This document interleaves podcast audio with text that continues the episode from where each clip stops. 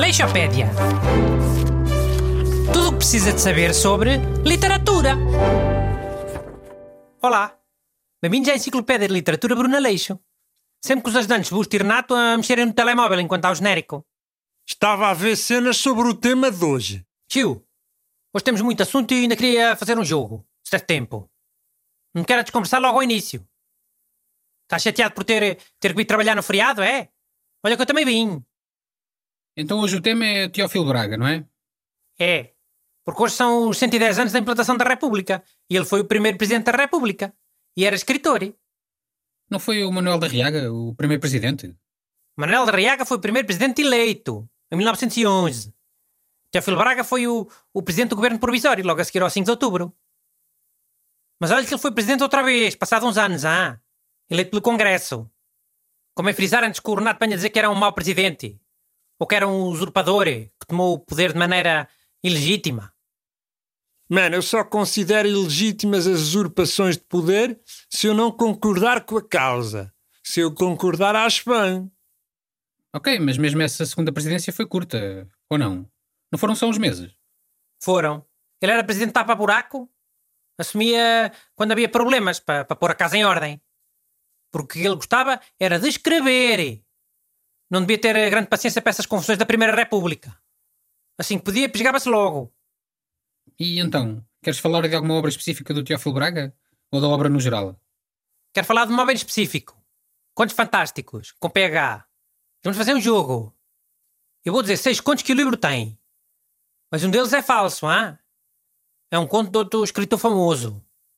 E vocês têm que adivinhar qual é que é o conto falso do outro escritor famoso. E quem perder, paga o almoço. Se eu acertar, quem é que perde? Eu e Busto. Posso ser o primeiro a responder? Podes. Olha que o primeiro a responder tem menos hipótese de acertar. É uma em seis em vez de uma em cinco. Ok, mas se for bué obvious, tenho mais vantagem. Preferes ter eh, 16,666% em vez de 20%? Prefiro bué, pela razão que eu disse, deve ser bué obvious. Então vá. Vou dizer pela ordem que eles estão no livro, hã? Menos o falso, obviamente. Mas esses cinco contos verdadeiros que tu vais dizer eh, são os únicos contos desse livro? Não, caralho, são uns 15 ou 16. Estes que eu escolhi são os que têm um nome mais sugestivo. Eles nem parecem contos fantásticos, parecem.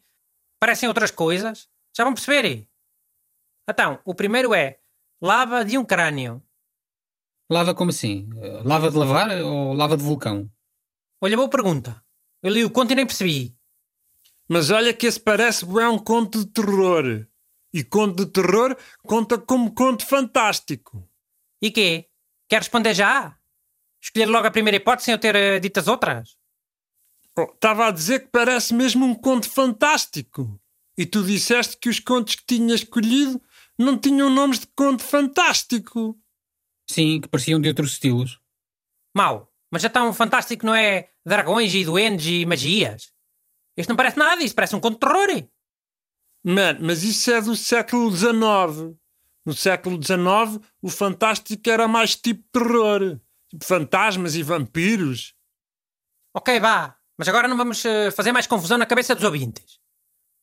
Primeiro conto. Lava de um crânio. Terror. Segundo conto. Beijo por facadas. Policiale. Terceiro conto. A ogiva sombria. Conto sobre a Segunda Guerra Mundial. Quarto conto. O Segunda Guerra Mundial. Então, mas o Teófilo de Braga não morreu nos anos 20? Epá, não estou a dizer que é sobre a Segunda Guerra Mundial. Estou a dizer que parece Segunda Guerra Mundial. Pelo nome. Quarto conto. O defunto. Outra vez um conto de terror. Zombies. Quinto conto. A adega de funk. Parece o nome de uma petisqueira com conceito. Daquelas para enganar os turistas e os lisboetas. Mas é funk como em funk? A, música? Pá, óbvio que não, né? Nessa altura nem havia. Que não havia sei eu. Estou a perguntar se se escreve da mesma maneira. Não, é com CK. F-U-N-C-K. Isto está em letra grande, deve ser o, o nome de um gajo. Sexto e último conto. A Rosa de Saron. Parece o nome Já daquele- sei a resposta. Hipótese 6. A Rosa de Sauron. Sauron é uma personagem de Senhor dos Anéis. Deve ser um conto de J.R.R. Tolkien, um dos meus escritores preferidos. É errado. É Sarone, não é Saurone. Perdeste. Ah, e Saron é o quê? Chiu, curto, depressa, estamos sem tempo. Hum, Relembra-me os nomes. Não posso.